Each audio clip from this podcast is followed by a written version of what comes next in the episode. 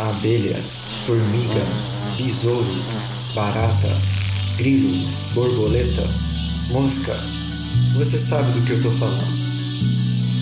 Os insetos permeiam a vida na Terra. O que você sabe sobre eles? Eu sou o Caio. E eu sou o Pedro. Você está escutando O zumbido do mosquito, o canto da cigarra. a pulga atrás da orelha. Você está escutando Bug Bites, o seu podcast sobre insetos.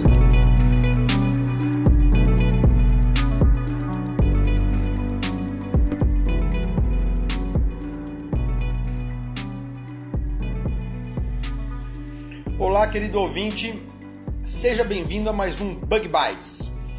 Falando diretamente da Toca do Besouro Studios, aqui é o Gus e hoje nós vamos falar sobre arte.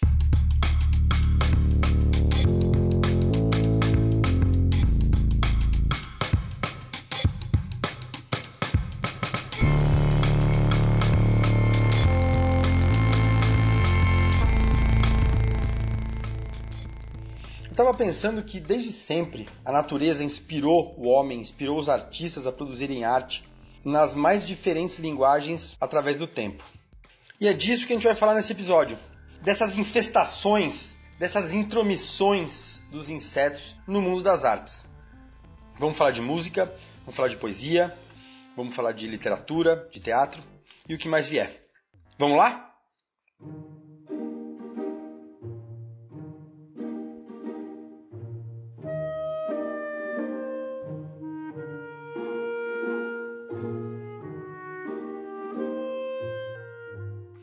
Um gafanhoto fossilizado num quadro de Van Gogh. Essa é uma história muito legal.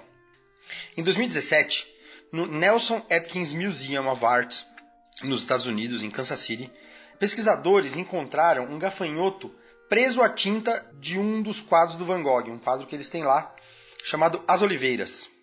Esse quadro é de 1889, um ano antes do Van Gogh morrer. Ele morreu em 1890. Van Gogh tinha o costume de pintar paisagens, de pintar ao ar livre. Então, tem alguns filmes até que retratam isso.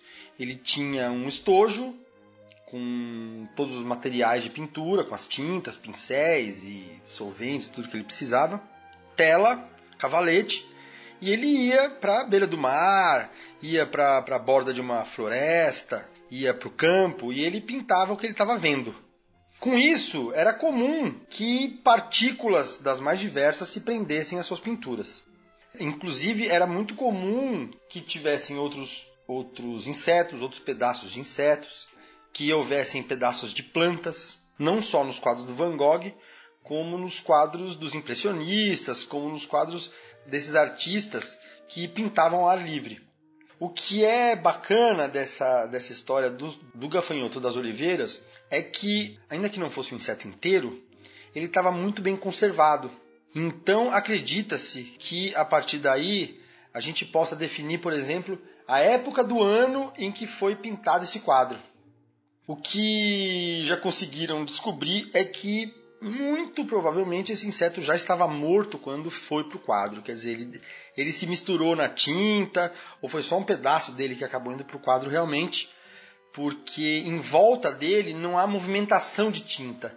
Se ele estivesse vivo quando foi para o quadro, a tinta em volta dele teria se movimentado, isso teria criado marcas no, na pintura.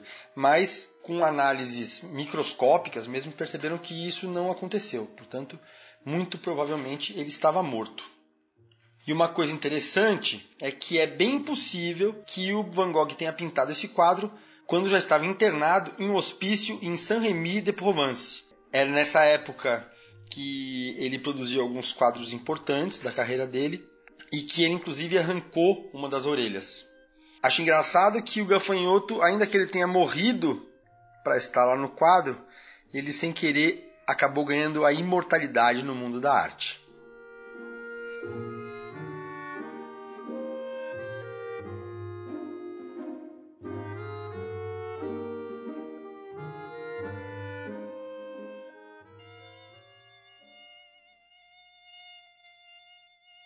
Mosquito. O mundo é tão esquisito tem mosquito. Por que eu, mosquito? Por que eu e você?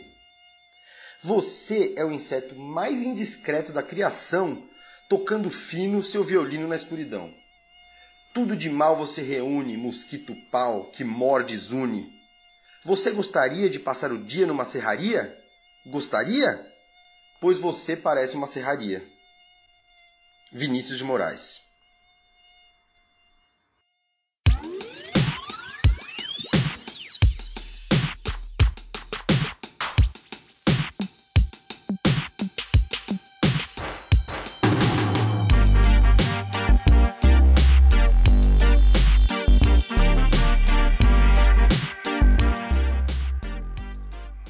Insetos na Art Nouveau. Art Nouveau é um estilo de arte muito popular ali no final do século XIX e no começo do século XX, entre 1890 e 1920 principalmente. Ela tem muita relevância é, na, tanto na arquitetura quanto nas artes aplicadas à indústria. Então, a partir do estilo da Art Nouveau, se criavam muitos objetos de uso funcional, é, mesclando aí um pouco a arte com o design. Tem alguns artistas que podem ser considerados Art Nouveau, que inclusive significa arte nova. Entre eles a gente tem o Gustav Klimt, o Alphonse Muchat, o René Lalique e até o Antoni Gaudí, que é um artista catalão muito famoso principalmente pela arquitetura. Ainda que esses artistas tenham características muito diversas entre eles, eles têm algumas similaridades muito importantes, como a abordagem que eles têm sobre os elementos da natureza, o uso de, dessa temática de flores, plantas, animais, etc. e das minhas curvas. Em 1894, a revista Pam estava descrevendo uma obra chamada Cyclamen, de um artista chamado Hermann Oberst, disse: O quadro é cheio de curvas violentas e repentinas geradas pelo estalar de um chicote. É muito, era, era muito comum usar esse termo chicote por conta de como as linhas curvas apareciam na, na, na, obra e como eram suas volutas, como eram os seus, como era o seu ritmo. Tá, mas onde entram os insetos nessa história? Aí que tá.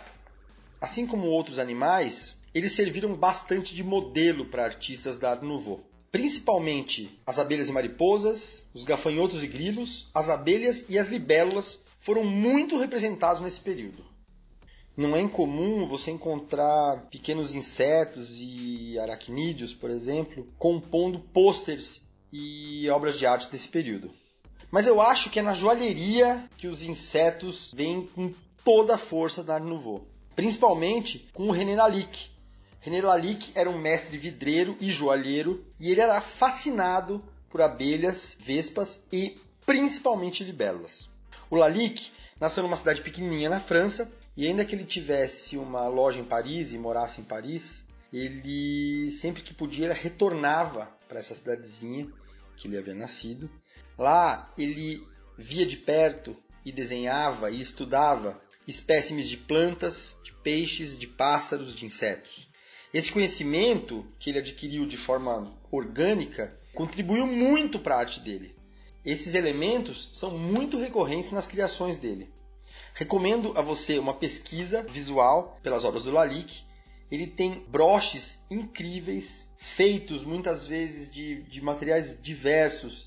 Então ele usa metais, ele usa esmalte, ele usa pedras, principalmente pedras é, semi-preciosas, não tem pedras caríssimas.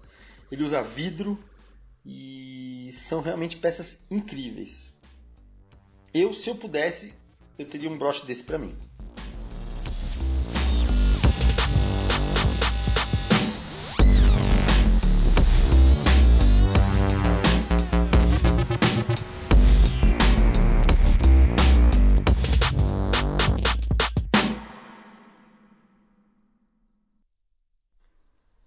Inseto. Um inseto é mais complexo que um poema. Não tem autor. Move-o uma obscura energia. Um inseto é mais complexo que uma hidrelétrica. Também mais complexo que uma hidrelétrica é um poema, menos complexo que um inseto. E pode, às vezes, o poema, com sua energia, iluminar a avenida ou quem sabe, uma vida. Ferreira Goulart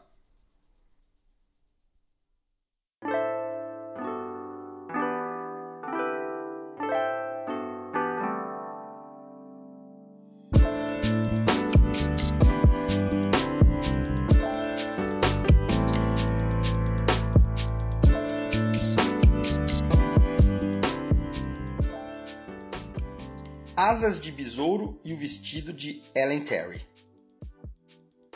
Essa é uma história muito doida.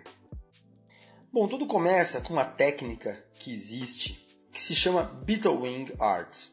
Basicamente, essa técnica usa os élitros de besouros metálicos e iridescentes para compor peças de arte ou artesanato. Essa técnica tem origem na, no Oriente e, tem, e a gente encontra grandes exemplos de criações na Tailândia, em Myanmar, na Índia, na China e no Japão. Inicialmente parece meio bizarro hoje a gente pensar que eles tiravam um pedaço do inseto e costuravam em roupas e cobriam peças. Mas imagina que é uma época em que não existia o plástico, por exemplo, né? não existia lantejoula, que nem existe hoje, não existia o paetê. Quer dizer, eu acho que é uma, é uma, é uma saída bem bacana para a época. Os besouros mais valorizados para esse fim eram os besouros do gênero Sternocera, que tem espécies que são iridescentes e metálicas, principalmente verdes e azuis, pelo que eu percebi.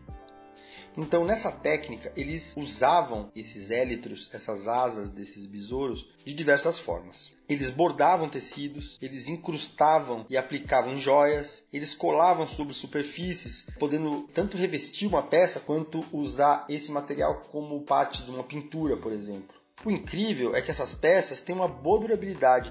Em alguns casos, as asas costuradas num tecido, por exemplo, se mantiveram inteiras até hoje e o tecido se desfez. Quer dizer, a asa foi muito mais resistente e mais durável que o próprio tecido. Algumas peças incríveis produzidas no, na Índia, por exemplo, no século XIX, resistiram à passagem do tempo e até hoje mantêm um brilho incrível e dizem que são peças lindas assim de se ver. Ah, uma coisa importante. Até onde eu pude perceber na minha pesquisa, normalmente os insetos não eram mortos para que tivessem as asas arrancadas. Os insetos eram capturados e só eram usadas as asas dos insetos que já tinham morrido naturalmente. Então, não matavam milhares de bichinhos para poder arrancar a asa. Eles, eles recolhiam os insetos que já estavam mortos e usavam as asas dos insetos mortos. Achei legal isso, porque inicialmente pareceu meio mórbido para mim matar milhares de bichinhos para poder arrancar a asa dele e pôr numa roupa, por exemplo. E aí tem uma história muito interessante em cima dessa técnica, usando essa técnica. É o vestido de asa de besouro usado pela Ellen Terry em 1888 para interpretar a Lady Macbeth. Ellen Terry era uma atriz muito importante na época vitoriana na Inglaterra. Ela ia interpretar então a Lady Macbeth na peça Macbeth do Shakespeare. O vestido que ela usou foi muito importante, ficou muito importante porque é, ajudou muito no, no, sucesso que a peça fez e no sucesso que a personagem fez. O vestido chamou muita atenção e dizem que havia mais comentários sobre o vestido do que sobre a própria peça. Um pintor que estava presente na estreia, chamado John Singer Sargent, ficou encantado com a aparência da Ellen Terry e pediu para ela ser modelo para um quadro dele. Esse quadro existe e a gente pode ver todo o esplendor, toda, toda a potência dessa peça nesse quadro. É realmente um quadro muito interessante. Se você procurar na internet, vai ver que é possível achar foto da Ellen Terry.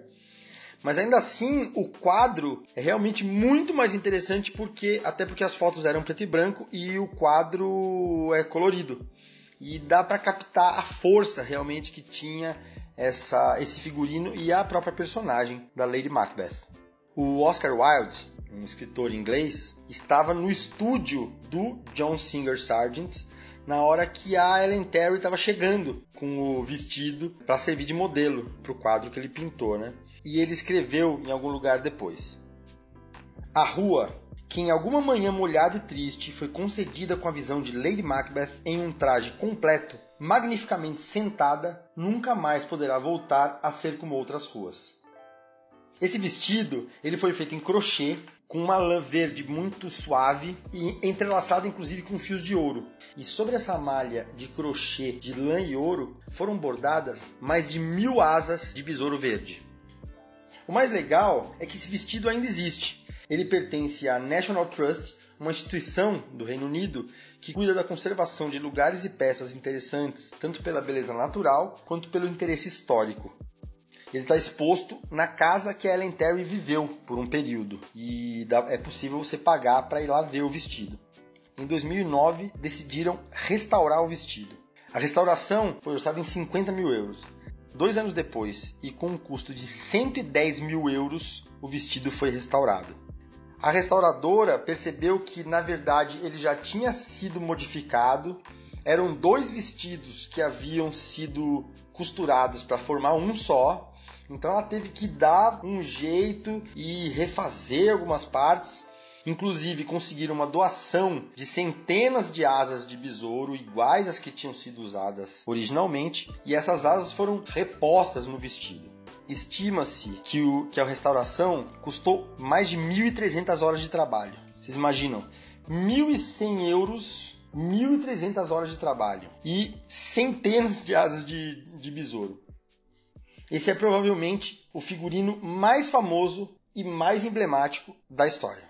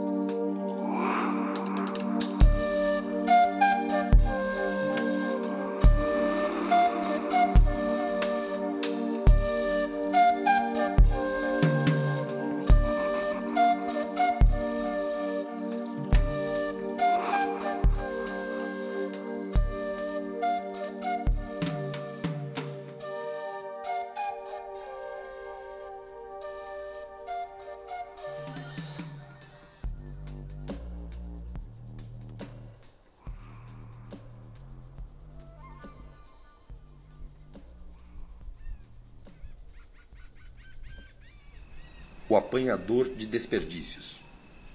Uso a palavra para compor meus silêncios. Não gosto das palavras fatigadas de informar. Dou mais respeito às que vivem de barriga no chão, tipo água, pedra, sapo. Entendo bem o sotaque das águas. Dou respeito às coisas desimportantes e aos seres desimportantes. Prezo insetos mais que aviões, prezo a velocidade das tartarugas mais que a dos mísseis. Tenho em mim um atraso de nascença. Eu fui aparelhado para gostar de passarinhos. Tenho abundância de ser feliz por isso. Meu quintal é maior do que o mundo. Sou um apanhador de desperdícios. Amo os restos como as boas moscas. Queria que a minha voz tivesse um formato de canto, porque eu não sou da informática eu sou da invencionática. Só uso a palavra para compor meus silêncios. Manuel de Barros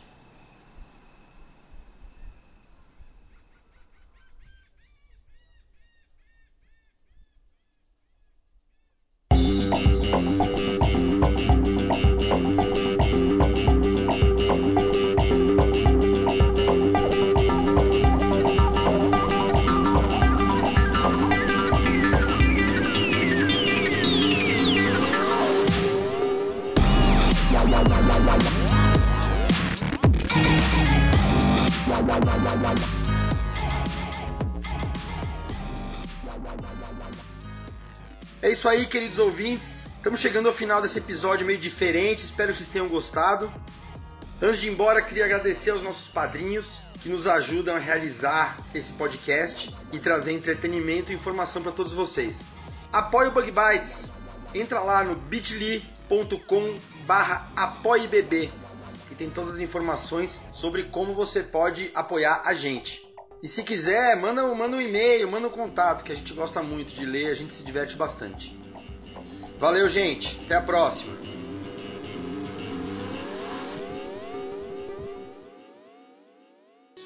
O Bug Bites é um projeto de divulgação científica relacionado aos insetos e à entomologia. Nosso conteúdo é produzido por especialistas da área e de acesso gratuito nas mais diferentes plataformas. O apoio de nossos ouvintes é muito importante. Se você gosta do nosso conteúdo, considere apoiar esse projeto. A partir de R$ 5,00 mensais, você pode apoiar o Bug Bites na plataforma Padrim. O link está na descrição do episódio.